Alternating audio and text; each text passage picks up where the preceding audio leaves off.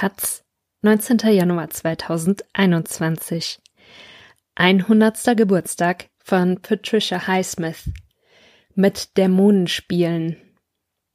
Am 19. Januar wäre Patricia Highsmith 100 Jahre alt geworden. Sie war eine Autorin, die überzeugt war, jeder Mensch könnte zum Mörder werden. Von Katharina Kranzin. Sie nahm sich die Freiheit, böse zu sein, wenn sie es wollte. In ihren Werken sowieso, aber auch, wie viele Menschen erzählt haben, im echten Leben. Bereits mit acht Jahren soll Patricia Highsmith Pläne geschmiedet haben, ihren Stiefvater zu ermorden. Auch als Erwachsene machte sie keinen Hehl aus ihren obsessiven Aversionen gegen alles Mögliche und vor allem gegen viele Menschen. Obwohl politisch linksorientiert, war sie doch gleichzeitig Antisemitin und Rassistin. Sie mochte keine Hunde, keine Blumen und keine Kinder. Frauen hielt sie Männern gegenüber für minderwertig, begehrte sie aber sexuell.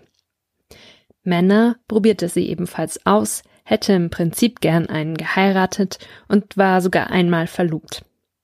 Der Konformitätsdruck der Zeit muss eine enorme Rolle gespielt haben bei dieser qualvollen Selbst- und Partnersuche. Ein Versuch, sich mit Hilfe einer Psychoanalyse sexuell zu normalisieren, misslang. Kein Wunder, denn eigentlich fühlte sich bereits die zwölfjährige Patricia als Junge im Körper eines Mädchens. Liebesbeziehungen, meist zu Frauen, hatte Highsmith im Laufe ihres Lebens viele, von denen etliche wohl obsessive Züge annahmen. Auch Stalking gehörte zu ihren schlechten Angewohnheiten. Eine Begegnung mit einer faszinierenden Frau, der sie im echten Leben lange und wahrscheinlich vergeblich nachstellte, inspirierte den Roman The Price of Salt, den sie 1952 unter Pseudonym veröffentlichte. Erst 1990 ließ sie eine Wiederauflage unter ihrem eigenen Namen zu. Hassliebe auf Gegenseitigkeit. Das war immer noch kein direktes Bekenntnis zu ihrem Lesbischsein, aber näher ist Patricia Highsmith einem offiziellen Coming-out nie gekommen. Ihre Kindheit war nicht einfach. Zunächst überwiegend bei der Großmutter aufgewachsen, zog das Kind Patricia im Alter von sechs Jahren mit Mutter und Stiefvater, ihre Eltern hatten sich noch vor ihrer Geburt scheiden lassen, von Texas nach New York um.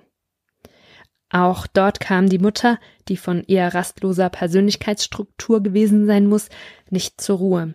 Häufige Umzüge und Partnerwechsel wirkten sich auch auf das Leben der Tochter aus, die zeitlebens eine heftige Hassliebe zur Mutter pflegte. Das beruhte auf Gegenseitigkeit. Beide Frauen sollen Listen über die Verfehlungen der jeweils anderen geführt haben. Bereits in der Highschool begann Patricia Highsmith zu schreiben, zeigte aber auch früh Talent in den bildenden Künsten. Am renommierten Barnard College studierte sie englische Literatur sowie das Fach English Composition, also Creative Writing, und ernährte sich anschließend viele Jahre mit Hilfe der regelmäßigen Arbeiten als Comicautorin. Hitchcock verfilmt Fremde im Zug. Diesen Broterwerb hatte sie nicht mehr nötig, als 1950 endlich, nachdem sie schon zwei andere Romane geschrieben und nie beendet hatte, ihr erster Roman erschien. Strangers on a Train, Deutsch Zwei Fremde im Zug, wurde zu einem großen Erfolg dass Alfred Hitchcock sogleich beschloss, den Stoff zu verfilmen, wobei ein fürstlich dafür entlohnter Raymond Chandler an der Aufgabe scheiterte, ein Drehbuch daraus zu machen, sorgte dafür, dass Highsmith berühmt wurde. Anhaltend großer Ruhm als Autorin wurde ihr aber mehr in Europa als in den USA zuteil. In ihrem Heimatland nahm man sie stärker als Genreautorin wahr, und da es in Highsmiths Romanen, trotz aller Morde, die darin geschehen, ganz und gar nicht genrekonform zugeht, stand das Krimilesepublikum ihrem psychologisch abgründigen Geschichten skeptischer gegenüber. Für Ediths Tagebuch, das nicht einmal einen Mord aufweisen kann, fand Highsmith erst dann einen amerikanischen Verleger, als der Roman in Europa schon erschienen war. Ab 1963 lebte die Autorin in Europa, zog allerdings alle paar Jahre um. Auf eine Zeit in Italien folgten vier Jahre England, dann 14 Jahre Frankreich, Anfang der 80er Jahre zog sie in die Schweiz. Im Tessin ließ sie sich ein Haus bauen, das nach außen so abweisend wirkte, dass eine Freundin es Hitlers Bunker taufte. 1995 starb sie in ihrer Schweizer Wahlheimat. Fünf Ripley-Romane schrieb sie. Auch die berühmteste von Highsmith Romanfiguren ist Amerikaner in Europa. Mit keinem anderen der von ihr erdachten Charaktere ist der Name Patricia Highsmith so eng verknüpft wie, wie mit Tom Ripley, dem Vielfachmörder ohne Moral, der seine Autorin nicht mehr loslassen sollte. Fünf Ripley-Romane schrieb sie insgesamt, wobei die schockierende Kaltblütigkeit des jungen Tom, der einen Freund tötet, um dessen Identität annehmen zu können, im Zuge der anderen Romane überlagert wird von der Mühsal, die Ripley als arrivierter Killer sowie Kunstfälscher mittleren Alters aufwenden muss, um sein sorgfältig aufgebautes Doppelleben zu verteidigen. Sie finde Ripley amusing, sagte seine Erfinderin und fand seine Popularität der Stoff wurde bereits mehrfach verfilmt und soll jetzt auch noch zur Serie werden. Ganz leicht zu erklären. Ripley, der im ersten Teil erst 26 sei, träume doch nur von denselben Dingen wie andere junge Leute auch. Reichlich Geld zu haben, ein bisschen Glamour und deutsche Vita. Nur zögerten andere Menschen eben, über Leichen zu gehen, um diese Ziele zu erreichen. Die Autorin soll sich gern einen Spaß daraus gemacht haben, mitunter als Tom Ripley zu unterschreiben. Im Züricher Diogenes Verlag, wo seit vielen Jahren die deutschen Übersetzungen von Highsmith Büchern erscheinen, hat man zum 100. Geburtstag nicht nur Neuausgaben mehrerer, mehrerer Romane herausgebracht, sondern plant zum Herbst dieses Jahres als besonderen Coup eine deutsche Erstausgabe von Tagebüchern der Autorin. Außerdem ist soeben unter dem Titel Ladies ein Band mit frühen Erzählungen erschienen, etliche davon ebenfalls zum ersten Mal auf Deutsch. Schriftstellerische Grausamkeit wenn man all diese Geschichten hintereinander liest, die Patricia Highsmith als sehr junge Frau schrieb, im Alter zwischen 15 und 27 Jahren, so ist die spätere Erschafferin des psychopathischen Tom Ripley in den meisten davon noch nicht wirklich erkennbar. Es fehlt die konsequente schriftstellerische Grausamkeit, die Highsmith in ihren Romanen an den Tag legte und die nicht zuletzt darin besteht, dass sie ihren Leserinnen jegliche Wohlfühl-Identifikationsmöglichkeit mit ihren wenig sympathischen Protagonisten verwehrt. Die Heldinnen dieser frühen Erzählungen sind noch anders. Es sind nicht nur Ladies, sondern auch ein paar Männer darunter, aber dennoch stellt auch diese Genderverteilung etwas Besonderes dar, denn in ihren Romanen verwendet Highsmith mit Ausnahme von Ediths Tagebuch durchweg männliche Hauptfiguren. In diesen Erzählungen dagegen darf eine Frau sogar zur Mörderin werden oder zumindest echte mörderische Absichten hegen und damit immerhin vorübergehend aus der Funktion als weibliches Anhängsel an einen Mann aussteigen. Eine andere ist ein liebevolles Kindermädchen und gleichzeitig gefährliche Pyromanen.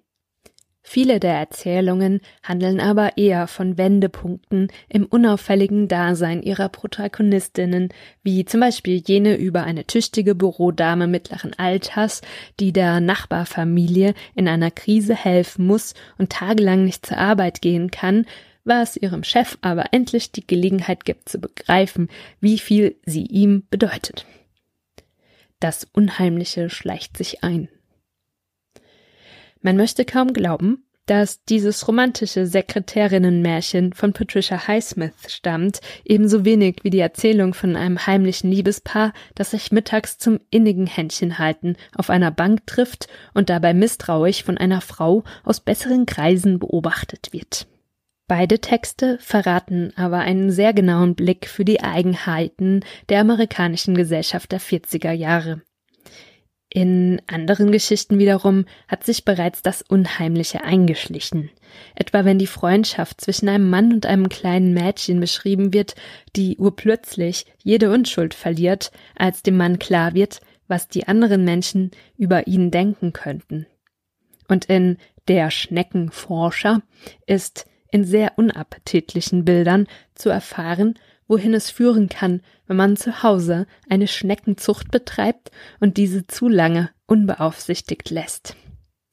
Das Hobby der Schneckenzucht betrieb Patricia Highsmith im Übrigen selbst und teilt es auch mit den Protagonisten ihres Romans Tiefe Wasser, der demnächst sicherlich noch einmal besondere Aufmerksamkeit auf sich ziehen wird, denn auch davon gibt es eine Neuverfilmung mit Ben Affleck in der Hauptrolle, die dieses Jahr in die Kinos kommen soll. Tiefe Wasser handelt von der Hölle, zu der eine Ehe werden kann, und von den Monstern, die vielleicht in scheinbar kultivierten Menschen schlummern. Morden ohne Skrupel. Auch der Protagonist dieser Geschichte mordet, und zwar die Liebhaber seiner Frau, ohne sich mit moralischen Skrupeln aufzuhalten und bedauert dabei nur, dass es ihm nicht möglich ist, seiner sechsjährigen Tochter von seinen furchtbaren Taten zu erzählen, denn das Kind mit seinem noch ungefestigten moralischen Kompass ist sehr enttäuscht, dass sein Vater nicht, wie es von anderen Kindern gehört hat, ein Mörder ist. Für das kleine Mädchen nämlich ist ein Mörder gleichbedeutend mit dem Helden einer Geschichte. Dieses kleine Mädchen heißt nicht Patricia, aber ganz ähnlich Beatrice. Auch in diese Nebenfigur des von ihrer leichtlebigen Mutter vernachlässigten Einzelkinds sind Züge der Autorin selbst eingegangen. Wie viel von ihr selbst in der Hauptfigur steckt, in dem gebildeten, feingeistigen Verleger und Psychopathen Vic, der nach außen hin die Eskapaden seiner Gattin mit allseits bewunderten Gleichmut erträgt, kann nur Spekulation sein. Aber gerade diesen Roman, der 1957 entstand, im Vergleich mit den frühen Erzählungen zu lesen, macht deutlich, dass Patricia Highsmith einen recht weiten Weg zurückgelegt hat, um ihren konsequent amoralischen Erzählmodus zu entwickeln. Mit Sexualität hadern. Es ist sicherlich nicht zu weit hergeholt, ein Mitverdienst ihrem Psychoanalytiker das wird damals Anfang der 50er Jahre wohl ein Mann gewesen sein, zuzuschreiben. Zwar mag es ihm nicht gelungen sein, die mit ihrer Sexualität hadernde Jungschriftstellerin zu einer heteronormativen, verheirateten amerikanischen Durchschnittsfrau zu machen. Aber dass die talentierte Miss Highsmith, so der Titel der Highsmith-Biografie von Joan Schenker, die Dämonen, die in ihr schlummerten, so weit an die Oberfläche brachte, um literarisch damit spielen zu können, war ein möglicherweise unbeabsichtigter, aber im Nachhinein doch ziemlich segenreicher Nebeneffekt jener therapeutischen Behandlung.